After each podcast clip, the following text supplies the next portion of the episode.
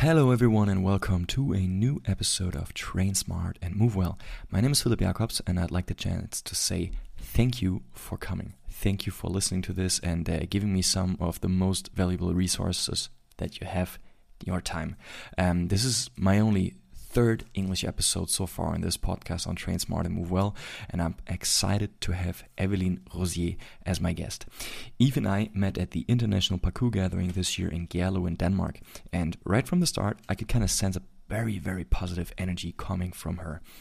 During the week that we spent together, she also presented a speech during one of the morning assemblies at the school where she shared some of her experiences in life and especially how dreams can be shattered and broken down into pieces. But also, on the other hand, how she recovered from those big hits, made the best out of it, and found solutions even in the most seemingly unsuitable and craziest situations. So, yeah, get ready for a crazy full episode about rugby, about the dream to attend the Olympic Games, about sports injuries, about big disappointments, but also recoveries from that and how positive mindsets can get you out of it, about energetic ambitions for the future to spend a life as a digital nomad driving and living in a five ton track. I hope you guys will like this episode. My name is Philip Jacobs, and uh, yeah, enjoy listening.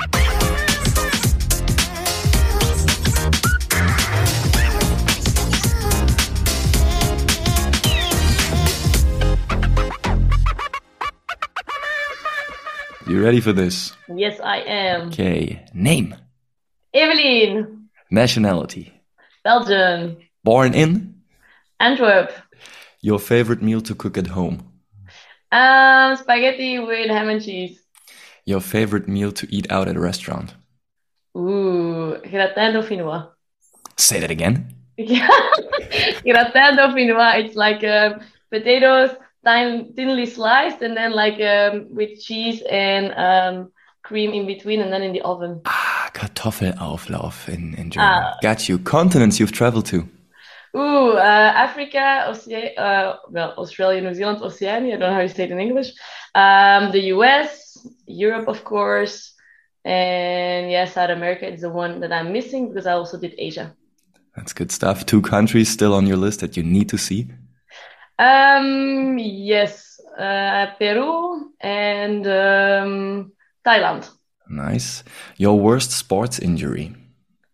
Ah, that was the, my broken cheekbone. Um, it was the worst and the best because it, it gave me time to uh, step to take a step back, but um, it was a real surgery. So. I, okay, maybe we get back to that when we talk about rugby. Your favorite exercise in the weight room?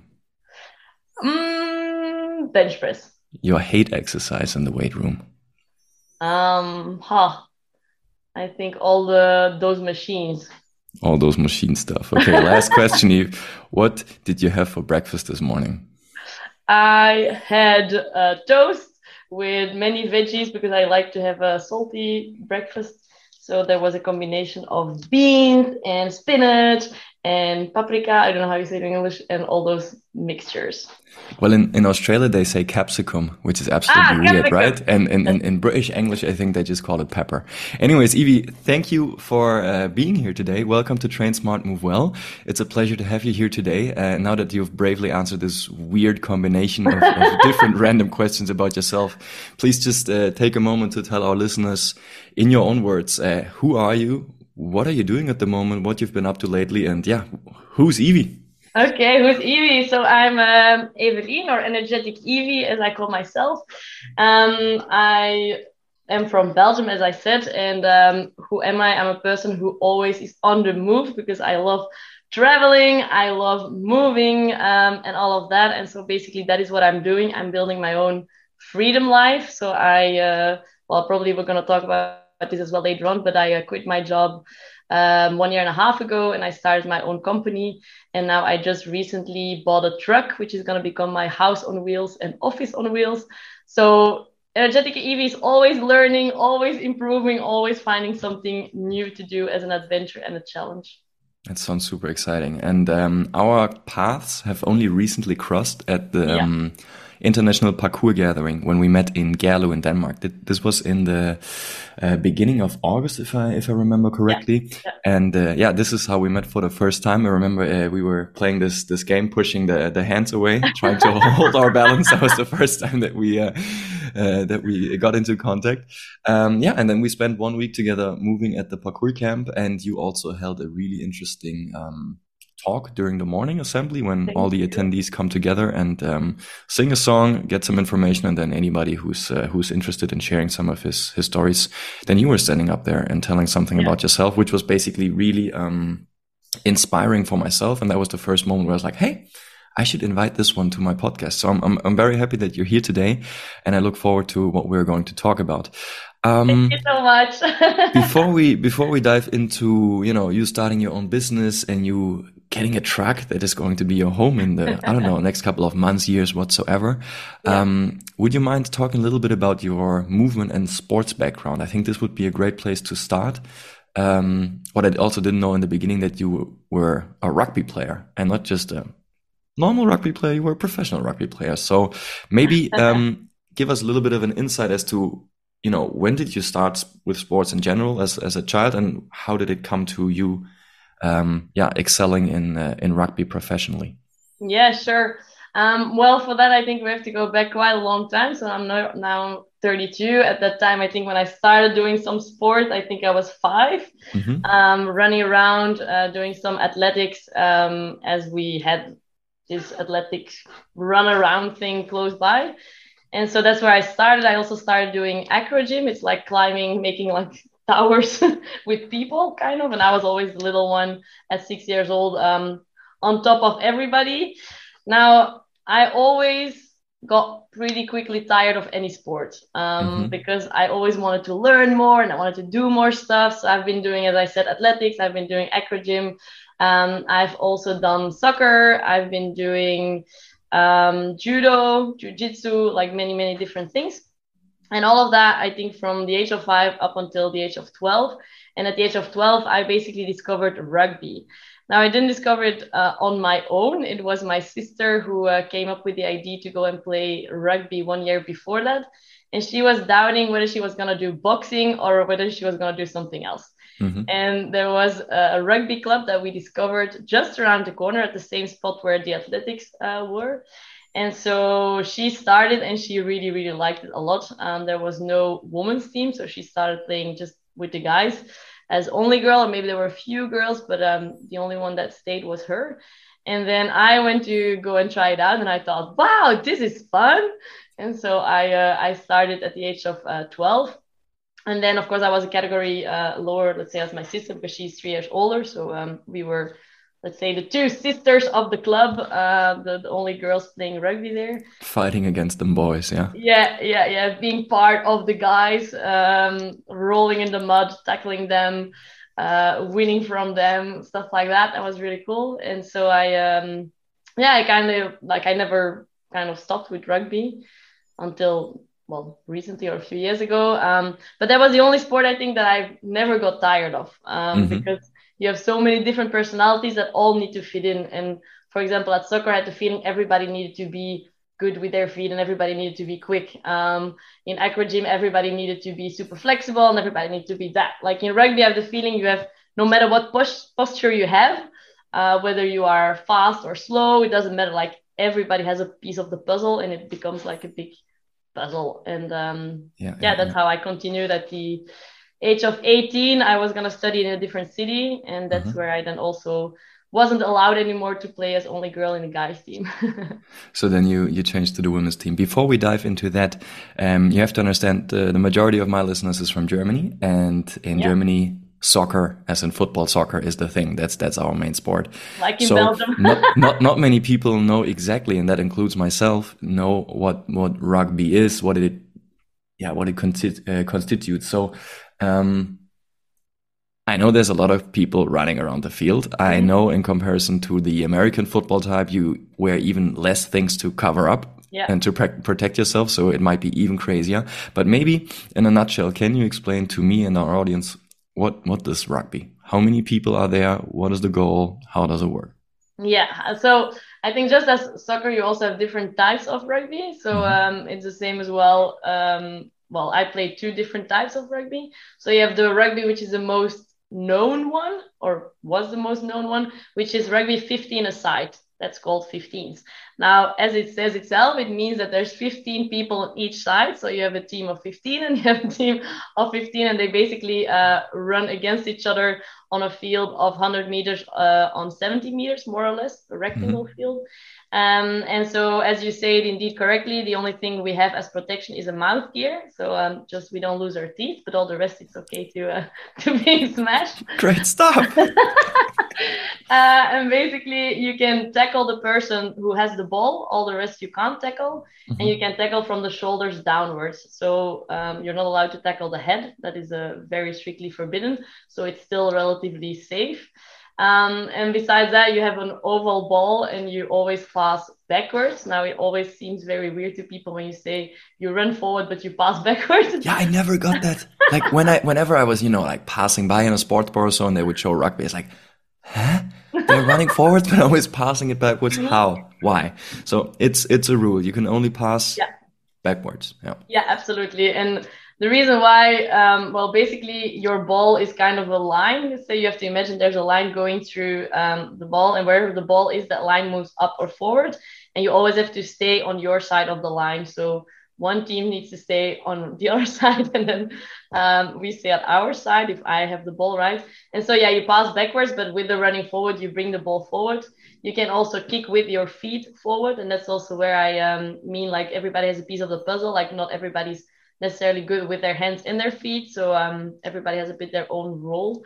Mm. Um, and yeah, the goal is that basically you bring the ball to the other side of the field where you have a line and you have to press the ball down. And then you have five po- points. And this every is the, time, the touchdown we know from yeah, American a try, football, right? the try as we call it, the try line. And um, that's five points. And then you have a, have a chance to actually kick in between the posts. And if you manage that, you have two additional points. So that's basically more or less the, the most important thing. Um, you also have the scrums where people eight against eight push against each other. That happens when the ball falls forward because we can only pass it backwards. So if it falls forward, it's a mistake and uh, you push against each other. And if the ball goes outside, just like in soccer, you throw it in, only that we throw it in while we lift people in the air. so that's a. So they have a be- better overview, yeah. Yeah, yeah, of course, better overview. You can see the ball coming. Um, so yeah, that's the rugby 15s, and then you have the Olympic rugby. So since 2016, rugby is officially an Olympic sport. However, that's not the rugby 15s, which is two times 40 minutes game. It's a rugby sevens, which is sevens, seven aside, so seven against seven, but the same pitch. And um, a game there is two times seven minutes. Okay. Yeah, and you play three games a day.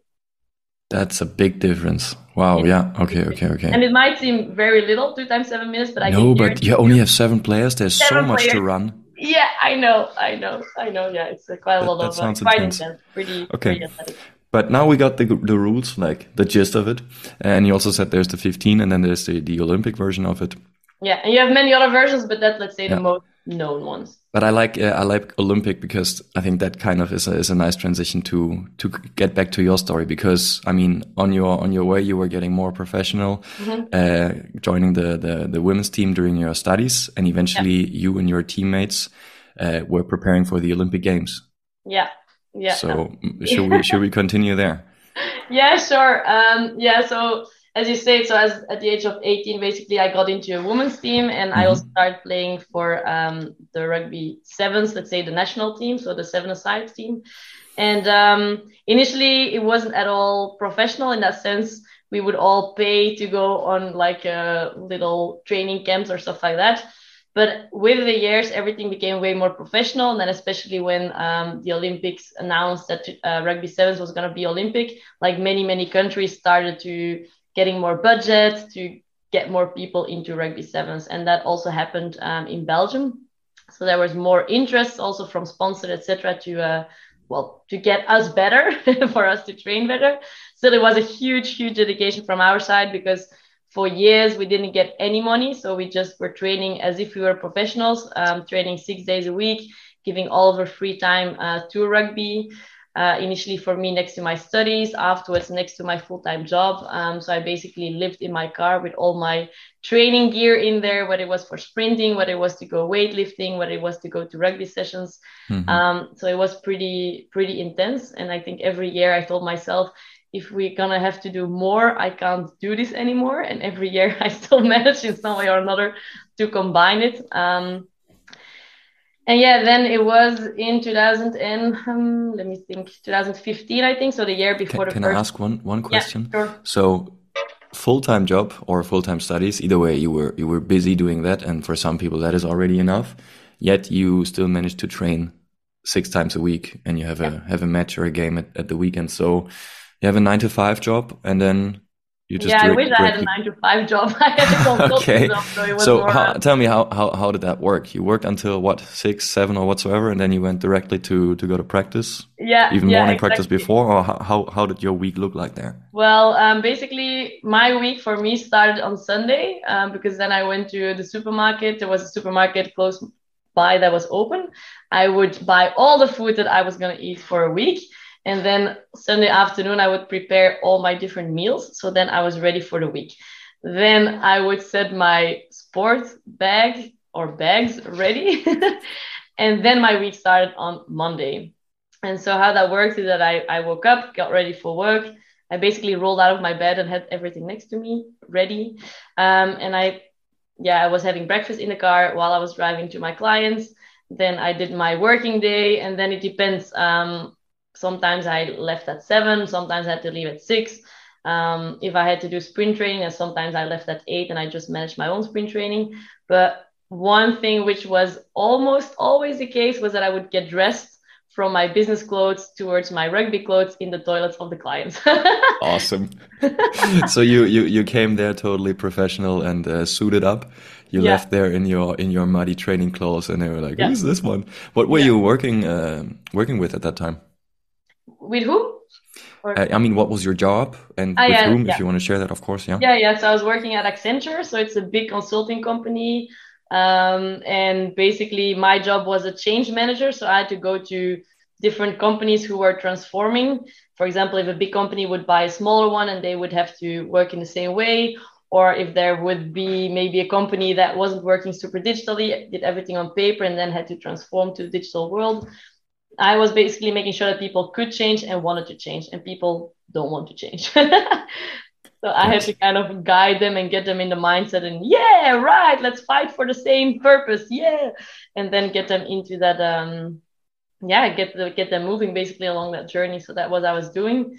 I had to drive all around Belgium. I also went to the US for some trainings. I went to do some trainings in Israel. I've lived six months in Paris uh, in the Netherlands, like all of that, and still I managed to um, to get myself to training, whether it was by train, whether it was driving for hours, whether it was yeah. So basically, I've always managed. So when people say I don't have time, I think it's more a question of I don't want to take time for something, and it's a yeah a question I think of um, of priorities, and for me that was priority. So I would always manage to be there on time on training.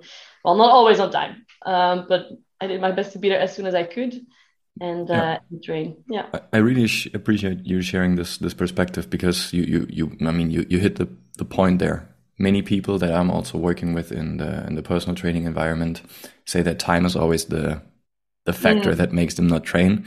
Yeah. Uh, and yeah, having that talk about priorities and being able to to make shit work is uh, is always the the foundation in the beginning of the process. And uh, it's really nice to see um, how with a crazy life you have been having, moving around, traveling for your job so much, still making it work to help yeah. people on one hand during the day transforming their their business and then you took care of your own transformation at nights uh, preparing yeah. for, for the olympic games so uh, maybe we go back to that so yeah. you had you had your training and then in 2015 you said yeah so in 2015 so we just well we had the qualification so one year before the olympics you have the qualification basically the european qualifications and then um, just before the Olympics, you have the world qualification. So that's basically how it works.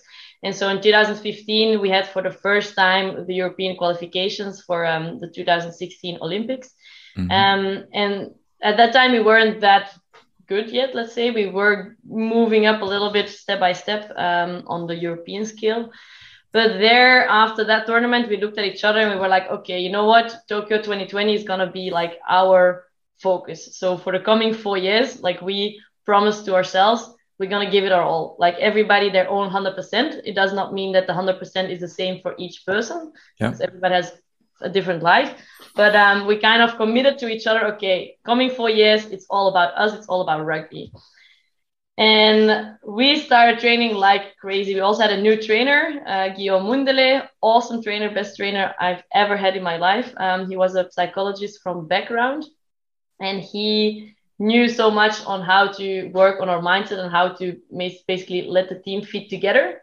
And for all the technical elements, he would go and ask other trainers who might might be better in those elements. So he really made the puzzle work, and we yeah. started climbing up uh, in those four years, like a lot. Like we really moved up the scale up until we were fifth out of 36 European countries. And we were like, this might even be possible. Like the top three of Europe would go to the Olympics. And we were like, yeah, I mean, we're the underdog, you know, we come from zero, nowhere, and we're climbing up the stairs. Um, and also sponsor wise, everything became more professional. Um, we also started getting a little allowance let's say a little money for training um, mm-hmm. for being there at work i arranged that my uh, wednesday mornings i was off i was free and so that was my gym sessions um, for myself also my time to yeah just rearrange a little bit everything in my head get everything back to normal um, and then and then continue. And so uh, also that time i think we started going on tournaments basically twice a month. So that means that every two weeks we were a weekend away going on tournaments all my holidays except for five days. Five days one one one week a year i went snowboarding and all my holidays was rugby rugby rugby rugby i even took the maximum amount of unpaid holidays i could take without having it um, without having an impact on my next year holidays so i figured everything out with hr um, and that's basically how i made it work. So I was always on the road. My family, uh, my sisters, etc. They, they often said like, again rugby. Uh, again, you have to go to rugby. I can't because I have rugby. Um, but yeah, they were also I think my biggest supporters. They would watch every game because it was live streamed um, and all of that. So that was yeah from 2015 till 2019 basically my big life that sounds very intense yeah yeah it was and then um yeah that's where then the my big dream got broken into uh into pieces um and that was because uh, a new trainer well or basically our awesome trainer so the one that i mentioned the psychologist he also worked super super hard. He pushed his limits a million times just like we did. And mm-hmm. also he had his life next to it his business life. And he uh it was it was all too much. Like he gave it him everything he had and he went into burnout because it was too much very little pay um, by the rugby league in belgium.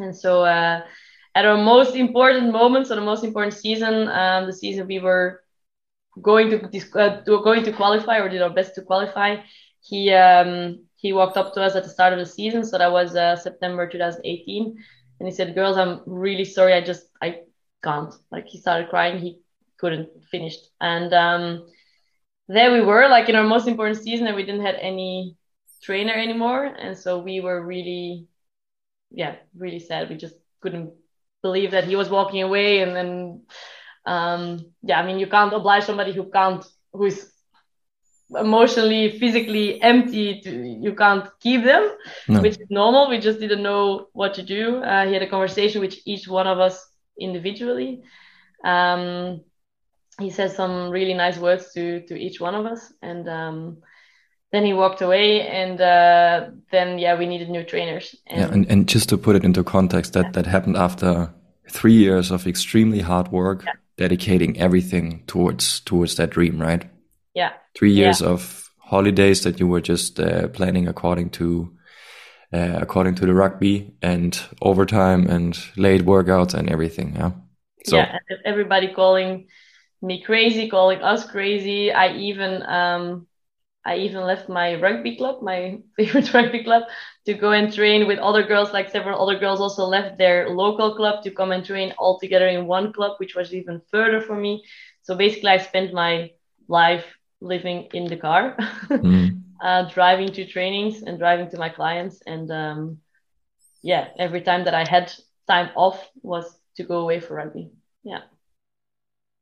So yeah, you can imagine how um, how lost I felt at that moment. And um, then we had to find a new trainer. So for month, one month, we didn't really had a trainer. We kept on training ourselves. And then um, there was a little more budget, but still not a lot. And so it was decided to find trainers inside Belgium and not going to look outside. Mm-hmm.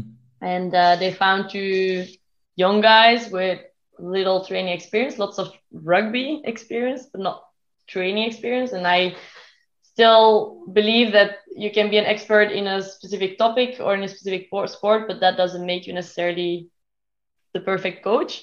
Yeah. Um, and especially they were given the mandate basically to be the coach without having a super supervisor, experienced supervisor above that. So they kind of had carte blanche, as we would say. They mm-hmm. could do whatever. And so for seven months, we were training with those guys. Um, and every month we would set our goals. And Tokyo 2020 was still on there, and our qualification was going to be in July 2019, so one year before uh, the Olympics. And so that was like our main focus. Every single training, we would say one team, one dream, Tokyo 2020. That was uh, the only thing which was in our mind. Yeah. So you took that hit in September 18. Yeah. Found a new constellation with new coaches, maybe yeah. not optimal, but you still held on to it and continued. yeah. yeah absolutely. And then we arrived to uh, the, the the big explosion or the big uh, meltdown, uh, and that was six days before. So that was uh, end of June. So six days before our um, uh, European qualifications. So to clarify, so we had our European qualifications. You had two European qualifications. Step one was to be in the top ten. We were fifth um, at that moment out of thirty six. So that mm-hmm. should have been easy. And then the next European qualification was to be in the top three, and that was a harder one. However, I felt like we have nothing to lose, and playing against a team who has nothing to lose is always the hardest yeah. because there's no stress. And you are the underdogs, fun. yeah. You yeah, got nothing exactly. to lose. Yeah. So I really felt like okay, it's not at all sure that we're gonna go to the Olympics, but we have nothing to lose, and the top three they are super super stressed. So let's go. And then after that one, then you would have um, almost a year later the world qualifications. Okay. So July 19 was going to be the first European qualification. And six days before that, our trainers after training said, okay, girls, uh, we have to say something, just sit down. And um, they just randomly mentioned, like, look, we've decided that we are going to disqualify for these qualifications. And I just was like, I misunderstood. so I asked a couple of times to. Uh, what? I'm laughing. I'm laughing now, but it wasn't funny. Um, yeah, so I was like, what? They, they said it in French, and usually our trainings are very often in French, and mm-hmm. I speak very well French. But at that time, I just asked one of my teammates, like, can you please translate it into Dutch because I think I misunderstood. Um, and no, that was it. So basically, what they've decided is that they were gonna bring on or or select a girl for these qualifications with a French passport, while everything that has to do with the Olympics, like everybody has to have a passport of the country. So for yeah. us, Belgium. And um, so this girl basically she had um, a French dad, I think, and a Belgian mom, or the other way around. But she didn't have, she never asked for her Belgian passport. So she had a French passport. And there were other girls that have been training with us for 10 years, for five years, for three years, whatever. Like they gave them all their all and they weren't selected. But this girl was and I asked the trainers why, um, and I got a variety of answers. And one of them was one of the answers was like, "Yeah, we do not agree that uh, every person needs to have a passport of that country. Uh, this girl, she's been living in Belgium for like forever, so she's as Belgian as you are. So we're gonna make a statement and we're gonna select her."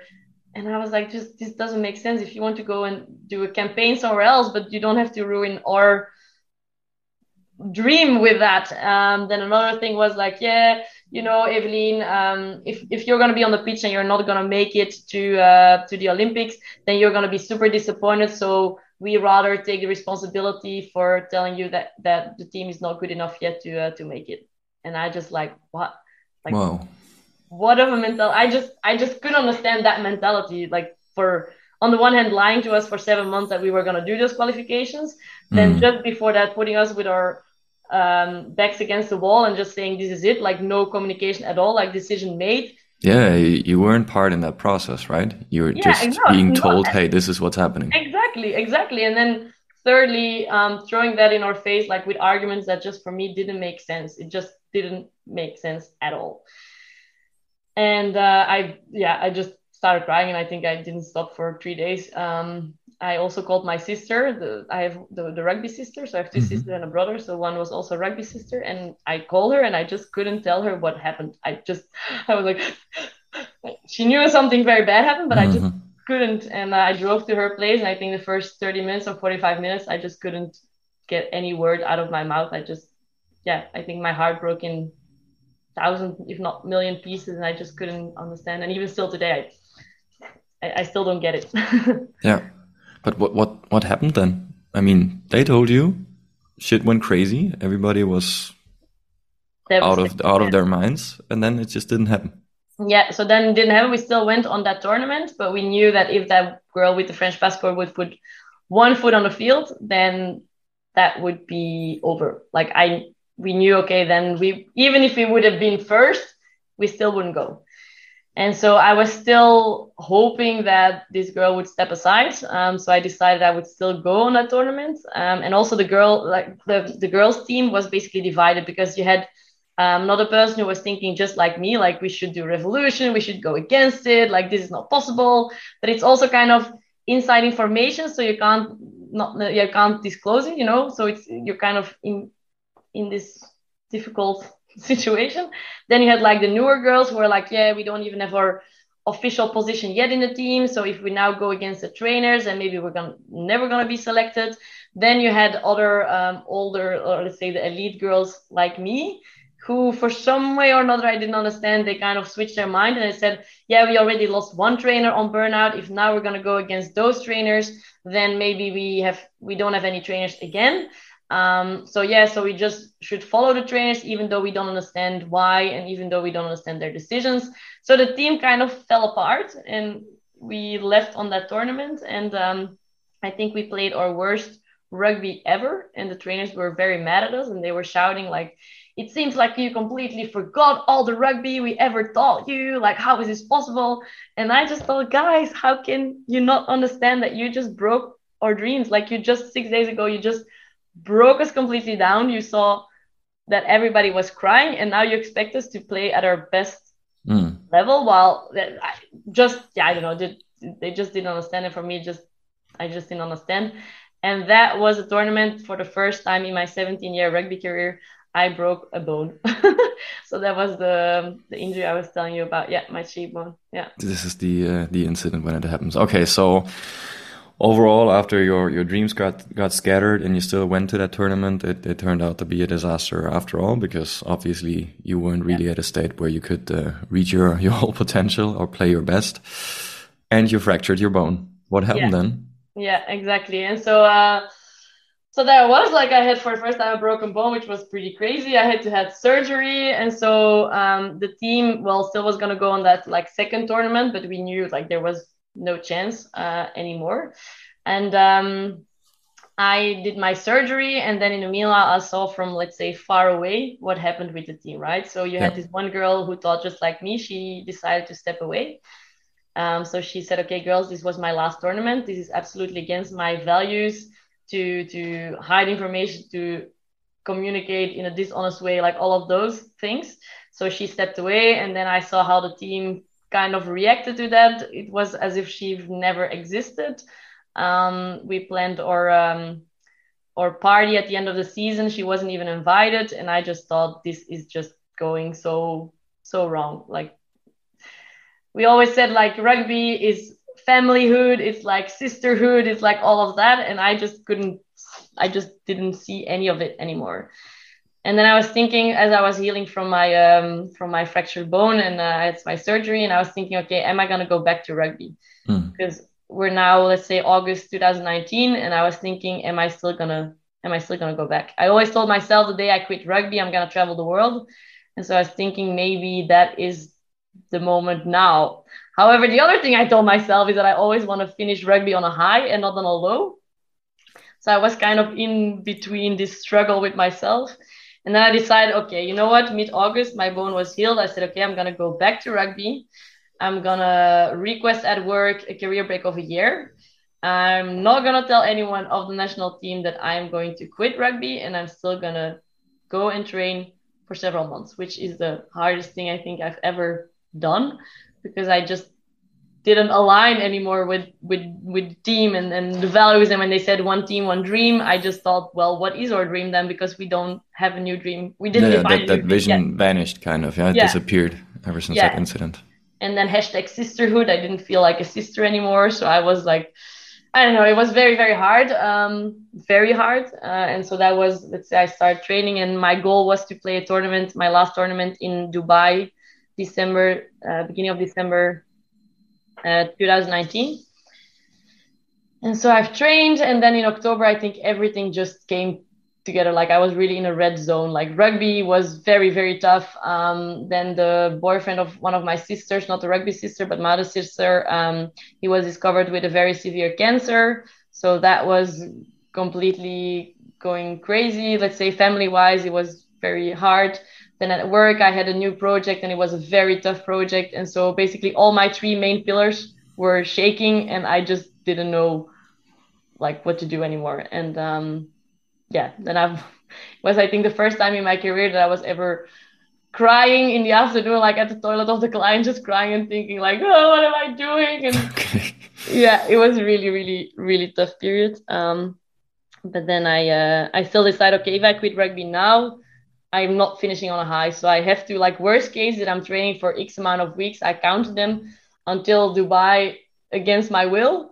And I said, okay, so be it. That's the worst case. I'm but if not, I might have regret. And regret might be so much harder to digest than than pushing through now.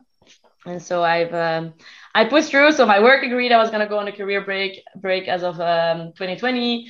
Uh, my local team knew I was gonna quit. Like everybody knew they, what that was it for my last rugby weeks uh, or my last working weeks. And um, yeah, I still went on that tournament in Dubai. I played a nice tournament for myself. I enjoyed my last tournament. Uh, there were two people that knew I was gonna quit. So in the meanwhile, I've told two. And um, yeah, and then two weeks after we came back from Dubai, I told everybody. I explained it with a very nice story about rugby being my boyfriend and that I basically was fighting for my boyfriend for many years, but that now we kind of grew apart because of uh, things that happened. And um, I named what happened. And uh, yeah, that I was going to step away and that I was mm. going to go for new adventures on my own. And um, that was it. That was uh, December 19. And then, um, yeah, I closed off my rugby career basically. Yeah. There and then. How uh, how was that to tell everybody you were going to go and uh, very sad. Like yeah, it was. I mean, I, I, did had a couple of months to wrap my head around that, so uh, mm. that was good. But it, it it was very sad to to leave people behind. I think in some way or another. Like I when I commit to something, I always commit 100%, and for me, it's very hard to give up stuff, to give up people or to give up things, um, especially people. And so it was hard, but I knew it was the right thing to do. Like I wouldn't, I think I would have been so much more sad if I would be in an environment where I wasn't happy or where I didn't feel valued or where my values weren't met. Hmm. Um, yeah, and then I think the hardest thing maybe still might be stepping away as well from my local team. So I played my last game with them uh, in January 2020 and then in 2nd of feb i left on my trip around the world which is basically the best time to go traveling as everybody knows exactly. from the last two years right yeah so yeah. where did you go yeah i did get far but i didn't get um yeah i didn't do many countries yeah mm. i mean i can i can uh, just on, on that note to a very smaller scale uh, to a much smaller scale i can relate to this moment of you know stepping in the in the locker room and telling your teammates hey this is it. I i also had that moment when uh, ah, when i quit my, yeah. my football team. It was and never at the at this high level scale as you were just talking about but it's just not an easy moment to stand in front yeah. of your teammates and tell them hey this is it. So um, thank you for sharing. Um okay. So february 2020 let's go traveling yeah, yeah? and just uh, just to get back to what you say like it doesn't matter i think what scale you or what level you train on i think you still give it your all like you're still super committed with your heart with your passion like whatever you do. So whether you play at the highest level or the lowest level um, is just your heart which is in there. And when you have to walk away or when you decide to walk away i think either way it's always always hard. Absolutely. Yeah, yeah. but yeah so that was it. So february 2020 um 0202 2020 i thought it was the coolest date ever. So i decided i was going to travel on that date. I told everybody it's going to be that date because I like it, um, no matter how expensive um, flight tickets are going to be, because 2020 is going to be my year. yes, she's laughing. yeah, it was going to be the year that I finally would complete my trip around the world. Um, so I took my backpack, I took all my money.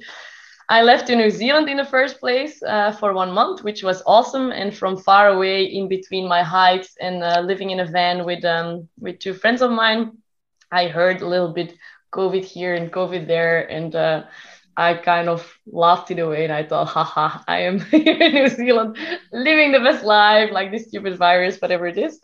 Um, and then I was gonna go. Tell you one thing. That's also yeah. what we thought in Germany and everywhere. Ah, yeah, yeah, yeah. China is far out. It's not gonna. It's not gonna come here, is it? I mean, no. When it came here, it was like, how long is this gonna take? A month or two? Yeah, we should be fine in summer. Yeah, yeah, absolutely. Like, yeah, that's also what I thought. Like, I know, like, I didn't believe it was gonna be something big. Like, I was gonna do my trip around the world, and I was gonna do my trip around the world that was it. yeah, yeah, um, and so I was planning to go to Southeast Asia for four months and then half year to South America. So already the years before I was um, having like a Spanish roommate, so I could learn Spanish and all of that. So I would be prepared for the day that I would go and travel the world.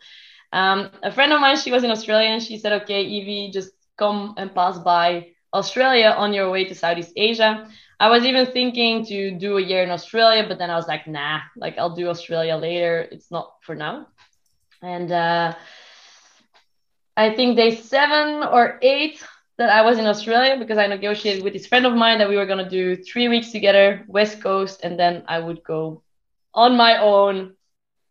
Just my cousins were going to come and visit me in Bali. Mm-hmm. And so I think day seven, I just went to uh, swim with white sharks in Australia. I came out of the water. I took my phone and I saw my uh, cousin sending me a message. We're gonna cancel our flights. Uh. We're not gonna come and see you in uh, Bali. And I was like, what? Like, huh? What do you mean? So I called my cousins and I was like, what do you mean you're gonna cancel your flights? Yeah, because the the flight um, company or how do you call it, like the airline, um, they told us if we cancel now, we would get our money back. So that's what we're gonna do and that's where it really hit me like shit this thing is real. Mm-hmm. this is this is actually a real thing. Um, and i just got out of uh, melbourne at that time and melbourne has been pretty severe during covid like it has been crazy. And i just i think i was just one day or not even out of melbourne and then they canceled like the formula one which was happening there.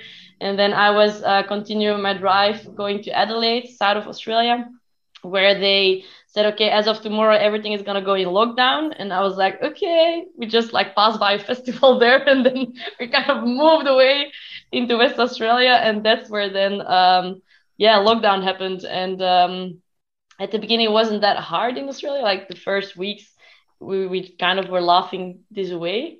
Okay, I did get a little bit paranoid with uh, meeting new people, mm. but uh, besides that, at, at some point, some afternoon, we had like really much fun with the group, new group that we uh, we met, and um, yeah, we were just talking to everybody and we were laughing like, haha, imagine if we would have to take a house all together because it would be COVID, and we'd be like, yeah, yeah, yeah. I mean, we exchanged contacts, but just to meet up for a party or something. And then I think uh, 24 hours later, we were chased away at free camps, like those free camp sites where you can uh, camp normally and uh, people were like telling us no we have to go. Rangers were closing off all the free camps and that's where we decided to take a house all together with 11 people and next to the beach yeah. and uh, that's where i've been stuck for two months still thinking i was going to travel the world after those two months. Look at you. That didn't happen either. No that didn't happen either. So that's where i was then at some point really sad about as well. Um, realizing I was not going to travel the world. Um, and so I had to ask for another visa because I just had a tourist visa in Australia. And then I asked for a visa for six months, thinking that six months, that's so much time. Uh, and then I can still maybe do half a year. traveling around the world, and then didn't happen either. And then I called uh, the company af- after uh, I think eight or ten months, and I, I asked them like, "How is it going in Belgium?" Bad, or stay away. Don't come. Okay, um, okay. Can I then maybe have a career break a little longer? Sure, no worries. And so they gave me a career break of um, more or less another year. And so I was like, okay, so my one year around the world is gonna be one year in Australia, one year around the world, and then that didn't happen either. So in the end, um, yeah, I stayed almost two years in Australia. And after those two months in this house with other people, we kind of could travel all around Australia. Um, Sydney and Melbourne, they were the worst, but all the rest was open. So I went around in Australia, and that's also where I realized I really, really love that freedom, that idea mm. of being able to go where I want, when I want. And um, the other thing that I also thought about is that I really love helping people move forward, like getting them out of their comfort zone. Uh, just like I always want to learn new things and, and optimize what I'm doing. And I realized, okay, I really love that idea of combining both. And so I thought I need my own business. I need to start my own business. Um, I had 30,000 euros that I've put aside to travel around the world for a year. And in Australia, I wasn't using that much. People always say it's expensive, but I think alcohol and cigarettes are expensive. But if you don't drink much and you don't smoke, then um, you're you fine. Can, yeah, you can basically live very freely. Um, you can, yeah, well, we basically basically camped a lot, so I wasn't using lots of money. Mm. I've been doing also some random jobs, like I've been a kangaroo babysitter for two months. Oh wow! Yeah, I've been planting palm trees, like all those random things. Mm. So I had a lot of money on the side, let's say, and so I decided to, uh, in the meanwhile, well, at that time it was 10,000 euros, and then afterwards another. So in total, I think around 15,000 euros I spent on myself on buying coaching programs to teach myself how to be a good business coach, how to build online programs, how to do all of that, and um, yeah. So from Australia, I basically launched my um, my own online company. Wow. So we're talking you know this this one dream with uh, with the rugby being a little bit of a of a problem that didn't come true. Then um, leaving rugby going to go traveling. Covid hit. That was uh, that was an issue. Um, one year became six months just in Australia, and it eventually became two years, right? Yeah. So, and within those two years, you probably had enough time to, yeah, experience a, a beautiful continent, uh, yeah. but also really wrap your head around what do you want to do. Is is going back to my normal job that I had in in Belgium really the thing that I that I want for my life? But you came to the realization, hey, this is uh, this is not really it. Um, yeah.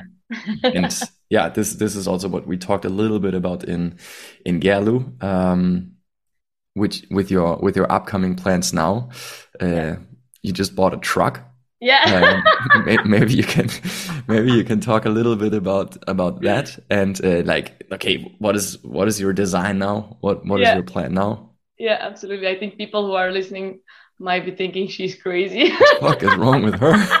What is wrong? Can't you just settle and be happy that. um, yeah, no. So basically, what's my plan? Yeah. So with my business, so I've decided I'm doing everything online. So I'm a digital nomad, as they call it, and I can go where I want, when I want, and still make clients happy.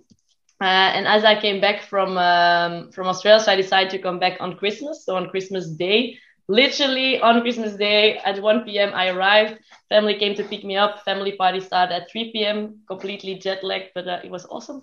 Mm-hmm. Um, and uh, I thought, okay, as of January, I'm gonna start building on my plan to live in a van.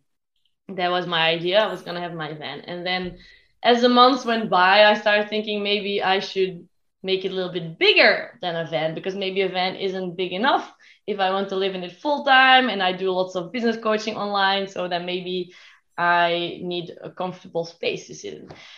And I knew already in Australia because the past years I've been following so many accounts um, on van conversions and all of that, and I've discovered there was a, a van live festival in the UK mid May, and I thought, okay, I'm gonna go there, and that's where I'm gonna decide whether it's gonna become a van or whether it's gonna become a truck. At that time, I was still thinking a box truck, which is still pretty small, kind of. Mm-hmm. Um, and then I went there and I decided, okay, it's gonna become a box truck. And I thought, okay, three and a half tons, that's what you can drive with a normal license.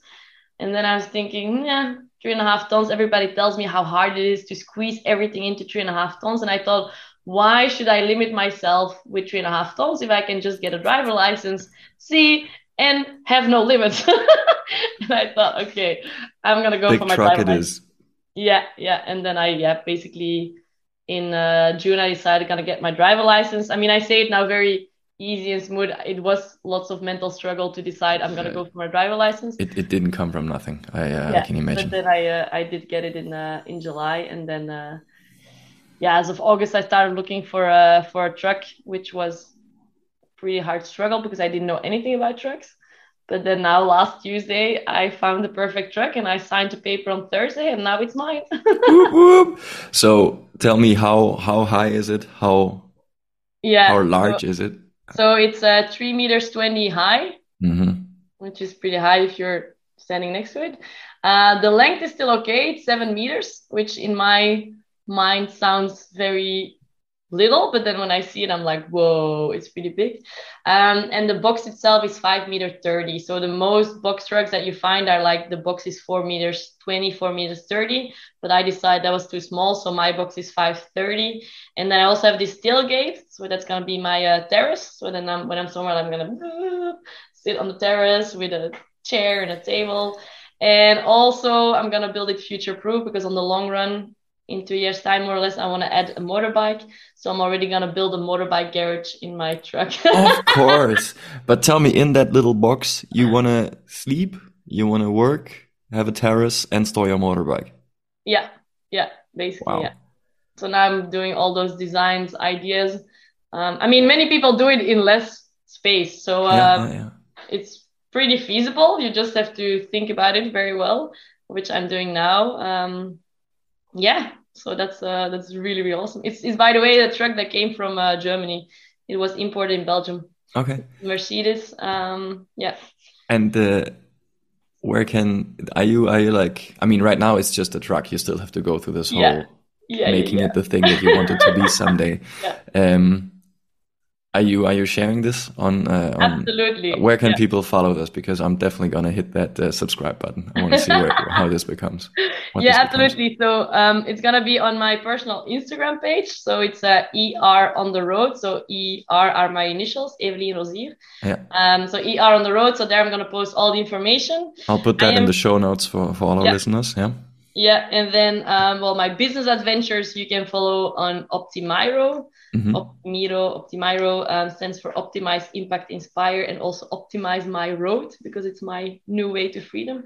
Um, but yeah, ER on the road, that's really where my truck conversion is going to be. And I'm still thinking whether I should do like a YouTube channel or whether I'm going to make like I have um, with my business, I have like a page where I can put all my um, learning classes on there. So I'm thinking maybe just to open it up as well for people to um, yeah to see my truck conversion so i can structure it really well because very often i think youtube is not super structured Mhm. so um, i'm still thinking about that but everything will be on er on the road with the link in there as soon as i figured it out, out. so already now you can follow stories and pictures of my beautiful truck it's it sounds super exciting. I'm definitely I'm definitely gonna follow you up on this. Um, what's your uh, elevator pitch for Optimiro? Like, what what do you do? What do you offer? what do I do? Basically, I give people the the power and the courage to step out of their comfort zone, to really push their limits and to realize their dreams. And I translate that in two elements. So on the one hand, I do business coaching. So for entrepreneurs who feel like, yeah, I want to grow, but I have so many ideas and I don't really know what to do, when to do, how to do it. So I basically together with you, I um, make a plan and I really help you prioritizing all of that so you can have a straight line to optimize your road. Mm. And on the other hand, I do business storytelling. So I help people being better in expressing themselves, in telling their stories, um, in really sharing their experiences, because I do feel that the more people who can do that, the more authentic the world is going to be. And uh, yeah, the more dreams are going to be realized. I like that. So that's going a little bit away from the, the PowerPoint presentation slides Yeah. more into a lively thing that you can experience and uh, attach to emotionally. Yeah. Um, very nice. So, um, I mean, overall, the, the, the unifying theme in, in our talk so far has been that you have had quite some setbacks in your life with, uh, you know, the plans of, of the Olympic Games and rugby, your traveling plans that got uh, smashed due to COVID. However, it's not like you sat down and uh, and kept on crying. You did do a little bit of crying, but then you course, found yeah. your way through and uh, came up with something new that you were striving for. And now uh, you're you're ending or you're starting in this uh, in this new chapter and there's a truck coming and uh, you, are preparing to uh, yeah enter this digital nomad lifestyle. Um, but looking back over the last say uh, i don't know seven years it must have been ever since 2015 you said i'm going to commit yeah. to this olympic um, olympic dream. What were your biggest learnings from all these ups and downs? Like what do you take from that? Yeah. I think the one thing that i really realized um, is that anything is possible so you can do anything you want in your life. And many people say, yeah, no, not everything is possible because we see obstacles and we see limits. And I think really realizing that you can do whatever you want if you start working on it today you can get where you want to be in the future then really figure out what that future is and start working towards and um, yeah no matter how many times you get smashed down i think that's part of the learning process um, failing or being challenged is part of success. It's part of, of a journey and uh, just really go for it. You can really do anything you want, anything, as long as you can imagine it, you can reach it. Yeah, it, it, kind of uh, goes goes back to what you wrote on that whiteboard in the morning assembly. Uh, yeah. I think it was go you go down and, and you go up, right? Yeah, yeah, it, yeah. That's what we often say. You have to slow down to speed up.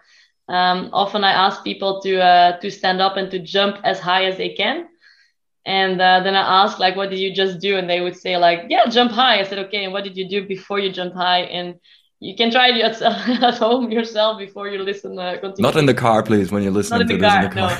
No, no but um, yeah, you always have to bend your knee. So you really have to go down to go up. And I think that's, um, yeah, in life, that's often how it ha- happens. Like before you're leveling up, it becomes very hard. Everything is challenging you. It's like you're fighting against the world and nobody's with you. Um, but then if you keep on pushing through that's where you're actually going to see the highs and uh, you're going to manage and reach your goal. Yeah whatever yeah. that is.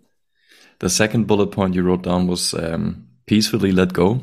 Yeah do you yeah. want to put words on that too? Yeah um, yeah so peacefully let go i think often when something goes against us we feel like or maybe if a relationship uh, goes wrong for example for me with rugby but can be also in your love life or whatever it is we do our best to push it away and to ignore it as much as we can and to throw it as far behind us as we want. Um, but that's not going to work out. Um, and uh, yeah I, I, always imitate it with a pen.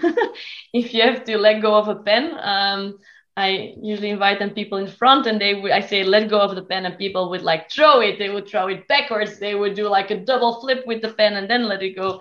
And then you can just also release it um, on your hand. You let go of it, but it's still lying there and you actually accept that it's there. Um, I accept that my dreams were broken down and instead of ignoring it, like I've been crying for it, I've been going through it and um, yeah, it's there and uh, it's part of my life and it made lots of changes for me. So I peacefully let go and um, yeah, acknowledge it, and that's it. Move on. Yeah, thank you for sharing this. And then the last point is uh, make yourself small equals faster. Yeah, yeah. So um, I think I always been doing many things for other people, and I forgot to actually take time for myself. Um, at Gerlev, I asked uh, some people to come and do a flip in front. Um, and yeah, first of all, when they're doing a flip, back flip, front flip, whatever it is, you bend down. So the first thing we've addressed. Then they to turn actually they tuck so they make themselves very very small because that's when your rotation goes so much faster and yeah. very often we feel like taking time for ourselves or taking time to reflect on things uh, slows us down um, but it actually by taking that time to think and, and rearrange everything in your mind actually helps you to then go so much faster towards your goal. So um, don't just keep on doing things because I'm doing them always like that and I have to continue. I can't stop. Really dare to pause, press pause for a second and um, rearrange everything so you will go so much faster. After. Yeah, yeah, yeah, I can definitely relate to that. You know, oftentimes we are so stuck in the in the hamster wheel and just running, running, yeah. running, running, running. Yeah. and I've I've had so many times where I had an epiphany uh, or just like this, ah, oh, wow, yeah, that makes so much more sense when I actually stepped aside and uh, yeah. thought about, hey, what do I actually want to do besides just making things work in my normal life at the moment and just getting this uh, greater piece of clarity then gave me the energy back to really strive for for that thing so absolutely. i can i can absolutely agree on that and relate to it Evie, uh, thank you so much for sharing this. Uh, I think now is a great time to, um, before we finish, uh, come up with the personal questions. Um, would you would you would you like to start? Should I start? How do you want to do it? Um, I can I can share a question. It's I um I have a question. If you would ever go to prison, why would it be?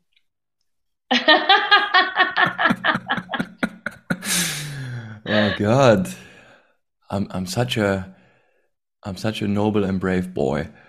I, I, if I would ever go to prison, for what would it be? I mean, we met at parkour, so probably it's because I was uh, jumping, climbing, or or balancing on something I'm I'm not supposed to, and it's uh, it's a, it's a thing where you know it's like really not allowed, and then I broke yeah. down a wall or I don't know a picture or something, and then no. that's really really bad. I'm not sure if I'm brave enough to do uh, to do things that are like really illegal, enter and rob a bank or something. Oh no, no, no, that's all right. That's all right. When I got asked this question, I told I was I thought about it as well, and then I said, okay, it will probably be because I'm um, convincing too many people to go and live the free life, and then all the electricity companies they go bankrupt because everybody has their own solar panels, and everybody's living on the road, and so the official normal society kind of crumbles down because people create their own communities and their own freedom lives. Anarchy starts. Yeah, again. that would be you then. Okay. Uh, Evie, your most, maybe you shared it already when you were talking about um, diving with the, with the white sharks, uh, but maybe you also have another one. So your, your most memorable moment or experience uh, while being on the road, while being traveling? Ha, um, most memorable experience. You know like this this goosebump feeling when you're like oh my god i feel so alive right now because i'm rushed with so yeah. many emotions going through my blood. Yeah there's there's quite a lot um but there's two moments that jump into my mind first. And one is when i was in new zealand um i'm not sure if you've ever heard of um, doubtful sound. You have milford sound and doubtful sound which are like the fjords of new zealand. Um mm-hmm and Milford is like the more touristy one, but we did Doubtful Sound, which is 42 kilometers of rivers and those hilly hills full of forests and ice cold water. Um, and I was kayaking there like with a big sweater, with a beanie, like I don't know how you call it, like on my head. And I was just there with the guide and eight people, and that was it. Like there was nothing else, just the sound of the kayaks. And I just looked around at nature, and I just my my eyes were full of tears just because I was like, wow, I'm so privileged to be able to experience this, to be kayaking here with nature around. Like we are nothing compared to what nature has already experienced, and our lives are basically nothing um, with everything that is here. And uh, that was for me like a wow, crazy, crazy goosebump, emotional moment. Um, yeah. And I think the other one that jumped into my mind is when I was uh, swimming with whale sharks in Australia. Mm-hmm. Um, so basically, it's just out in the open, and um, you jump from a boat. You hope to see them, and you start swimming. And they're just massive. They're they're as big as a as a bus, and you can keep up with them. Like if you go like you have to be a little bit sporty you just have to keep on pedaling kind of but you just swim next to it and then you have like the sun reflecting underwater you have like your snorkel and you can just see like every single texture of how this big fish is and that's also a moment where i just felt so small and so wow that this animal was there and that i had the chance to actually witness it um, in their own peaceful environment and uh, yeah i think that's two moments that really really touched me. That's really beautiful. Yeah, thank you for sharing. Um, yeah, I don't want to say anything else. This is uh, this is beautiful. Thank you. um, thank you again for for for being here today for for sharing your your experiences. Um, I have high respect for that. Um, I think it's not not easy to talk about about this uh, stuff. You know, when when dreams are being shattered and not coming true, but still having your fi- um, having to fight your way through with this. So thank you for for for doing that. Um, yeah, and thank if, you for inviting me. Thanks for. It was a pleasure. It was a pleasure. If you have any uh, any words that you want to share with with our audience, uh, please do so. Uh, again, let them know where they can find you. I'll make sure to put um, put the links in in the show notes. Um, yeah, so the stage is yours. Yeah, I think the last thing I want to say is um, reach out, like dare to reach out. I'm I'm more than happy to connect with you. I love hearing other people's dreams ideas and i think very often we're scared to reach out to somebody because we feel like ah oh, maybe maybe they don't answer or maybe they don't like us or whatever it is. Um, but i think i felt several times lonely or i didn't know who to talk to and it always helped when i would start talking to people and that's how people connect. So um so yeah, I would say like dare to reach out if, if there was something of my story that you liked or that you have questions about, like really just send me a message or just say hello um, on ER on the road. If you want to follow any of my freedom adventures, uh, ER on the road as well. And um, yeah, and if there's anything that you want help with, then I'm more than happy to have a chat as well. Awesome, you guys. Reach out to to Evie; she'll be happy to help. Uh, thank you also to to our listeners, to our audience for um, for making it all the way to this end. Uh, I'm looking forward to the next episode. Uh, I'll hear you in two weeks, and until then, train smart and move well.